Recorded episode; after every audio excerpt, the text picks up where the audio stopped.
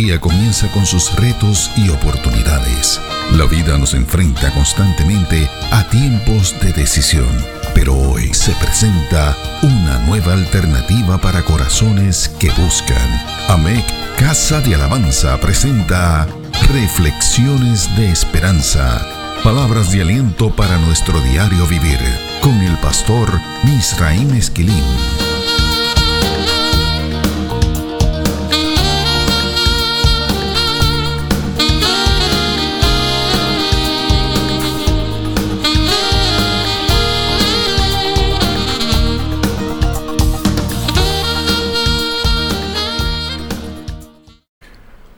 Recibe bendición del Señor.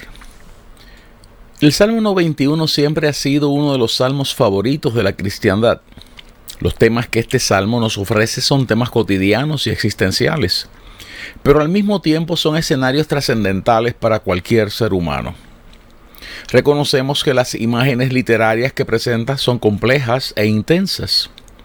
De hecho, este salmo es tan complejo que posee estructuras dentro de sus estructuras.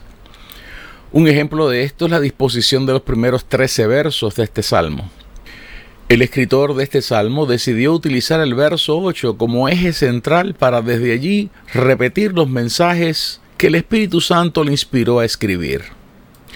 Si usted abre su Biblia y lee conmigo ese salmo, podrá encontrarse que los versos 1 y 2 parecen repetirse en el verso 9. El verso 3 parece repetirse en el verso 10. El verso 4 parece repetirse en los versos 11 y 12. Y los versos 5 al 7 parecen repetirse en el verso 13. Hagamos una prueba sobre esto. Verso 1 y 2. El que habita al abrigo del Altísimo morará bajo la sombra del Omnipotente. Diré yo a Jehová, esperanza mía y castillo mío, mi Dios, en quien confiaré. Verso 9. Porque has puesto a Jehová, que es mi esperanza, al Altísimo por tu habitación. Verso 3. Él te librará del lazo del cazador, de la peste destructora. Verso 10.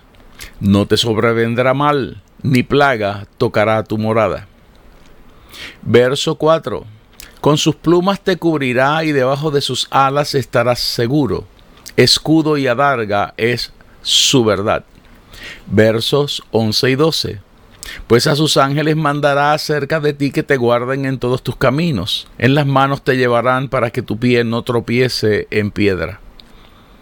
Versos 5 al 7. No temerás el terror nocturno, ni saeta que vuele de día, ni pestilencia que ande en oscuridad, ni mortandad que en medio del día destruya.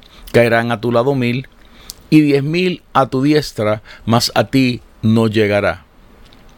Verso 13. Sobre el león y el áspid pisarás, hollarás al cachorro del león y al dragón. ¿Esto le parece interesante?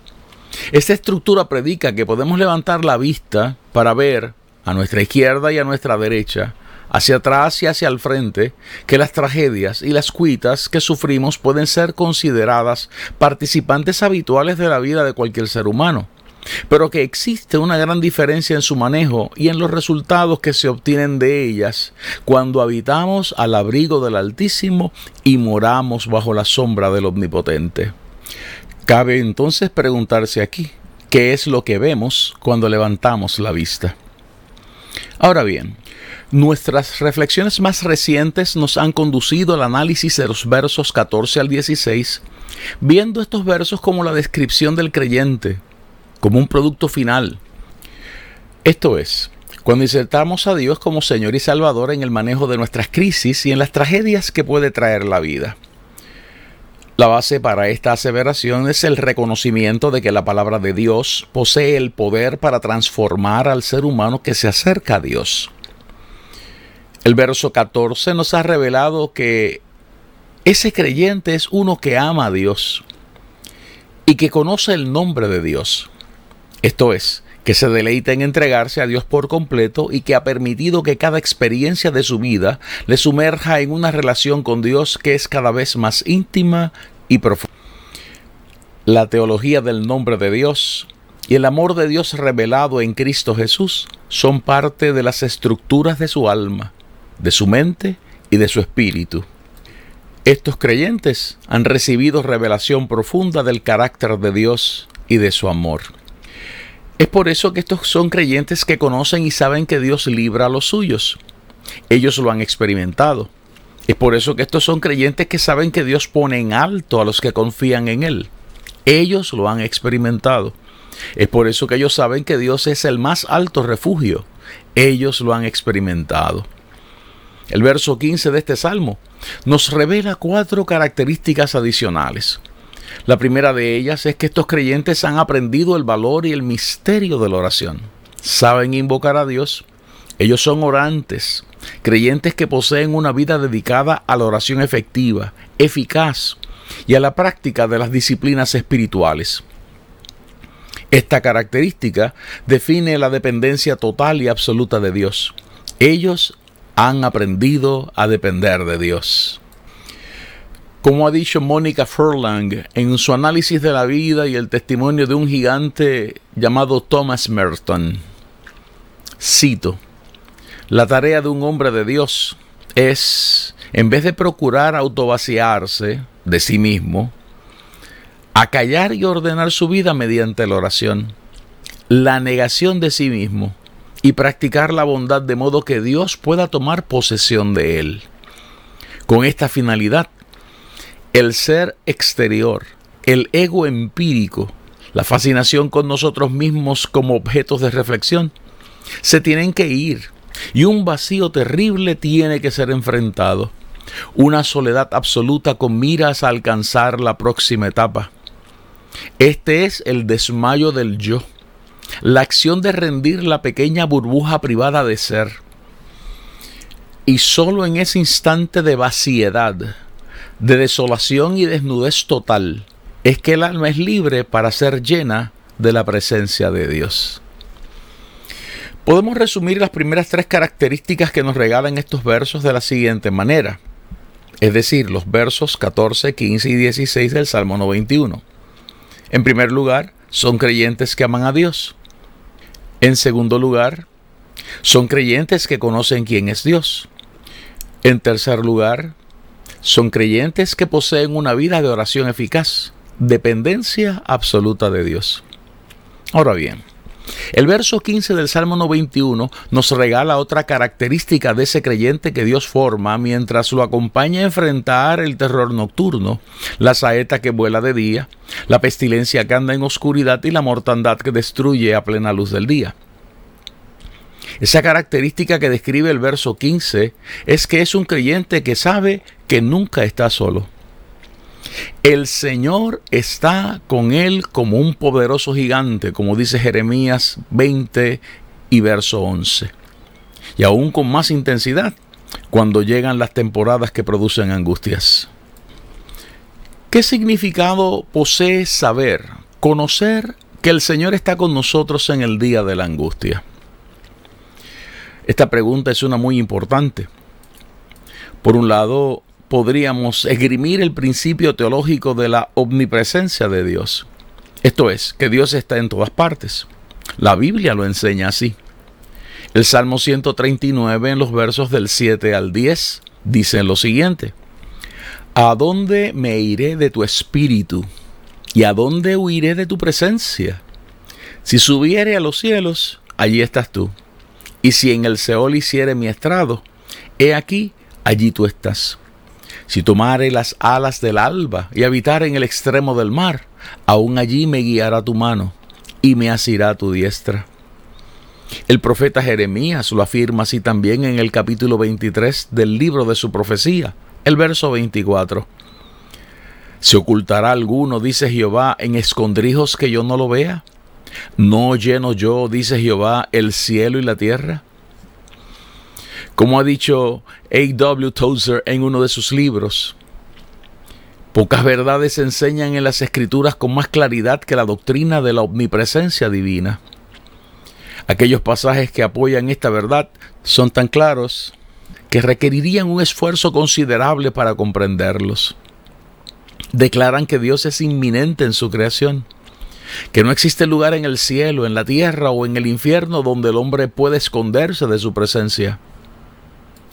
Enseñan que Dios está al mismo tiempo lejos y cerca, y que en Él los hombres se mueven, viven y tienen su ser. Cierro la cita. Esta verdad escritural podría hacer creer a alguno que no debe haber algo sobrenatural ni especial en la segunda característica que describe el verso 15 del Salmo 91. Toda vez que Dios está presente en todo lugar. Es cierto, Dios está en todo lugar. Sin embargo, la promesa que describe el verso 15 del Salmo 91 trasciende la omnipresencia de Dios. Esa promesa predica una cercanía provocada por la relación que se ha establecido entre el creyente y Dios. Esa característica describe algo más que la presencia de Dios. Esa característica describe el cumplimiento de una promesa divina para estar presto y asistir a aquellos que le buscan con todo el corazón. Dios siempre estaba cerca del pueblo de Israel. Sin embargo, para ellos, para ese pueblo, esa presencia en ocasiones podía ser considerada como una amenaza o un peligro debido a las conductas pecaminosas que ellos solían mantener. No olvidemos que la santidad de Dios no es compatible con la testarudez del ser humano. La característica que describe el verso 15 del Salmo 91 define que Dios no solo está presente, sino que está cercano y comprometido con la situación que experimenta el creyente. Veamos algunos ejemplos bíblicos de esta clase de cercanía y de respuesta divina. Salmo 145, versos 18 y 19. Cercano está Jehová a todos los que le invocan, a todos los que le invocan de veras. Cumplirá el deseo de los que le temen oirá a sí mismo el clamor de ellos y los salvará. Decir que Dios está cercano, traducción del concepto hebreo karoub, tal y como lo enseña el Salmo 145, significa que Dios ha establecido una relación de familiaridad con aquellos que le invocan. Al mismo tiempo, esa cercanía de la presencia de Dios con nosotros que describe el Salmo 91 predica la acción y la intervención divina en medio de las angustias que podemos experimentar. Veamos cómo lo expresa el profeta Isaías. Leemos en el libro del profeta Isaías el capítulo 43, los primeros tres versos.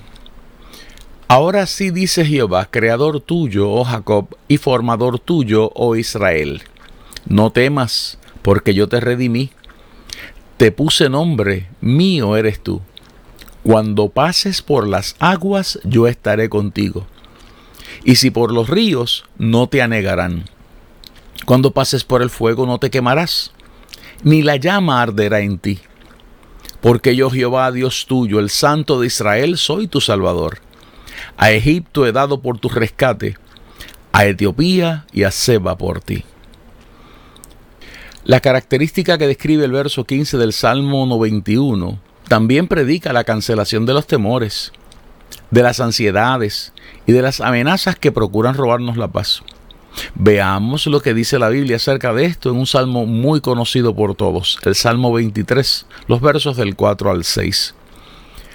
Aunque ande en valle de sombra de muerte, no temeré mal alguno, porque tú estarás conmigo. Tu vara y tu callado me infundirán aliento. Aderezas mesa delante de mí en presencia de mis angustiadores. Unges mi cabeza con aceite, mi copa está rebosando. Ciertamente el bien y la misericordia me seguirán todos los días de mi vida y en la casa de Jehová moraré por largos días. Esa característica describe y predica la firmeza, la confianza y la resiliencia que poseen aquellos que conocen en dónde está Dios cuando los justos sufren. Escuchemos como lo dice el salmista en el Salmo 16, los versos del 8 al 10, esta vez en la versión Dios habla hoy. Siempre tengo presente al Señor. Con Él a mi derecha nada me hará caer. Por eso dentro de mí mi corazón está lleno de alegría todo mi ser vivirá confiadamente, pues no me dejarás en el sepulcro, no abandonarás en la fosa a tu amigo fiel. Hemos visto que el verso 15 del Salmo 91 describe al creyente que conoce estas verdades porque las ha experimentado. Ese creyente ha experimentado y comprobado la cercanía de Dios en medio de las pruebas. Ese creyente experimentado y comprobado la cancelación de los temores, de las ansiedades y de las amenazas que procuraban robarle la paz. Ese creyente experimentado y comprobado la firmeza, la confianza y la resiliencia que la presencia de Dios le otorga a aquellos que le invocan en el valle de sombra de muerte. Ese creyente experimentado todo esto enfrentando la plaga que se asoma a la puerta y los mil y los diez mil que caen a ambos lados del camino por el que él transita. La cuarta verdad transformativa que describen los versos 14 al 16 del Salmo 91 es que Dios utiliza los días difíciles para formar en nosotros un corazón que no tenga dudas de en dónde está Dios en el día del conflicto. Es por eso que caminamos con confianza. Es por esto que no mueren nuestras esperanzas. Es por esto que no nos apartamos de la misión ni de las tareas que se nos han asignado. Escuchemos lo que dijo Jesús a este respecto un poco antes de ser tomado a los cielos. Mateo 28, versos 19 y 20, dicen de la siguiente manera, Por tanto, id y haced discípulos a todas las naciones, bautizándolos en el nombre del Padre y del Hijo y del Espíritu Santo, enseñándoles que guarden todas las cosas que os he mandado. Y he aquí yo estoy con vosotros todos los días hasta el fin del mundo. Amén. Reflexiones de Esperanza fue una presentación de AMEC Casa de Alabanza. Somos una iglesia de presencia.